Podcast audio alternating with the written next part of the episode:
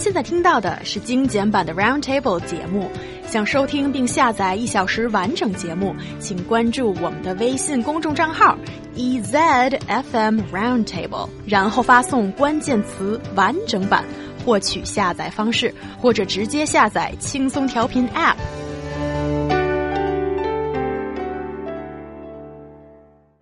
A middle school in Zhejiang province rewarded its top students with bags of pork. Yeah, raw and red meat with blood on it. If you've been to school in China, then you know good students have been given candy, notebooks, or even money as scholarship, but never has pork chops been on that list.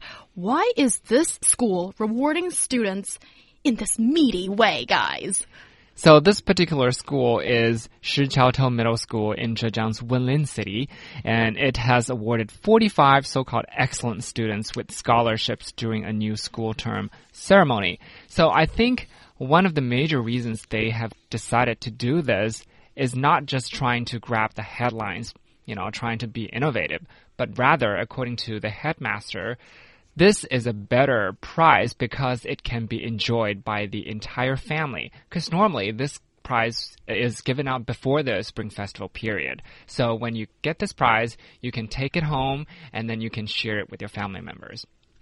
I think this is definitely unconventional and uh, a little weird, but at the same time, um, you know, I can see that this can bring a family together and they can celebrate what this student accomplished at the dinner table, which is uh, a very important place to share experiences with your family. So I think it's it's fresh, it's interesting, a little weird, um, and I wouldn't call it a scholarship because mm. I think scholarships are for further advancing your education, giving you money for a new calculator, a new computer, so you can better do your studies. Here, it's it's more of a prize. It's more of a prize so you can motivate people. Right. And also, um, I have a problem with people calling it a scholarship as well because if you think about it, the first prize is only uh, 2.5 kilograms of pork, which basically means 50 yuan. So, what kind of scholarship is only 50 yuan? Okay. That's no so, scholarship at all. Oh, but it's a good prize, right? Yeah, I think we made a good distinction there. This is more of a prize than a scholarship.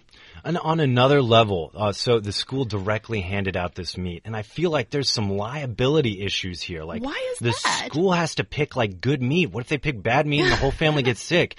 The the students sharing their achievements, it's going to be a, a pretty sad party at the dinner table if the meat's bad and everybody gets sick. So I think there's a liability there. Maybe the school can give gift cards for getting meat or something like that, and then they, people can choose their own meat. Yeah, all right. I think there are many ways that the school can award, uh, reward the students. And this is a way that I have to say I was a little bit shocked when I first saw the news and also saw the pictures. But when I saw the joyful faces of these middle school students that they're so proud according to those photos, mm -hmm. that, yeah. you know, they're bringing home the bacon using American phrase, then it's kind of a big deal. And that uh, satisfying uh, and content feeling is going to motivate people. And isn't that what this is essentially about? Exactly. I think that's the key point here.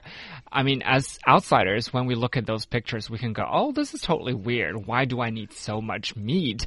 But if you're the students themselves, and if you really, really enjoy this, and if you can show this to your parents and they can be proud of you, that's the whole point. Well, so I saw these pictures, and I'm not going to lie. It was cool. These kids are very happy, but at the same time, uh, I thought it was funny that they're holding bags with, with bloody meat in it. Skipping down the street happy with your bloody meat bag. I thought it was kind of funny. Certainly strange, but as we've talked about it, I think it's kind of uh, an effective way to motivate people. And Duan Holian says, when mom and dad can enjoy my prize, I feel damn good. You betcha.